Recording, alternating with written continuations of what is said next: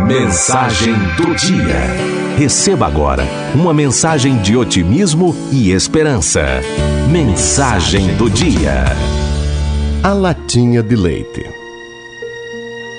Dois irmãozinhos maltrapilhos provenientes da favela, um deles de cinco anos e o outro de dez, iam pedindo um pouco de comida pelas casas da rua que beira o morro.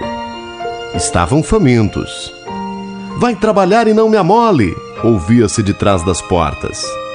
Aqui não há nada, moleque, dizia outro. As múltiplas tentativas frustradas entristeciam as crianças. Por fim, uma senhora muito atenta disse-lhes: Vou ver se tenho alguma coisa para vocês. E voltou com uma latinha de leite. Que festa! Ambos se sentaram na calçada. O menorzinho disse para o de 10 anos: Você é mais velho, tome primeiro. E olhava para ele com seus dentes brancos, a boca semiaberta, mexendo a ponta da língua. Eu, como um tolo, contemplava a cena. Se vocês vissem o mais velho olhando de lado para o pequenino, levou a lata à boca e, fazendo gesto de beber, apertou fortemente os lábios para que por eles não penetrassem uma só gota de leite. Depois, estendendo a lata, diz ao irmão: Agora é sua vez, só um pouco.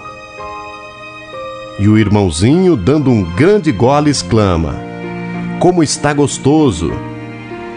Agora eu, diz o mais velho e levando a latinha já meio vazia a boca, não bebe nada. Agora você, agora eu, agora você, agora eu. E depois de três, quatro, cinco ou seis goles, o menorzinho, de cabelo encaracolado, barrigudinho, com a cabeça de fora, esgota o leite todo. Ele, sozinho.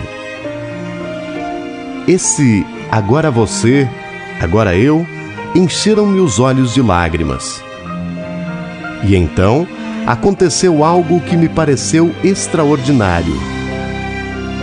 O mais velho começou a cantar, a sambar, a jogar futebol com a lata de leite.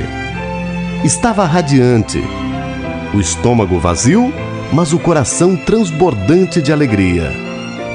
Pulava com a naturalidade de quem não fez nada de extraordinário, ou melhor, com a naturalidade de quem está habituado a fazer coisas extraordinárias sem dar-lhes maior importância. Daquele moleque nós podemos aprender a grande lição: quem dá é mais feliz do que quem recebe. É assim que nós temos de amar, sacrificando-nos com tal naturalidade, com tal elegância, com tal discrição que os outros nem sequer possam agradecer-nos o serviço que nós lhe prestamos.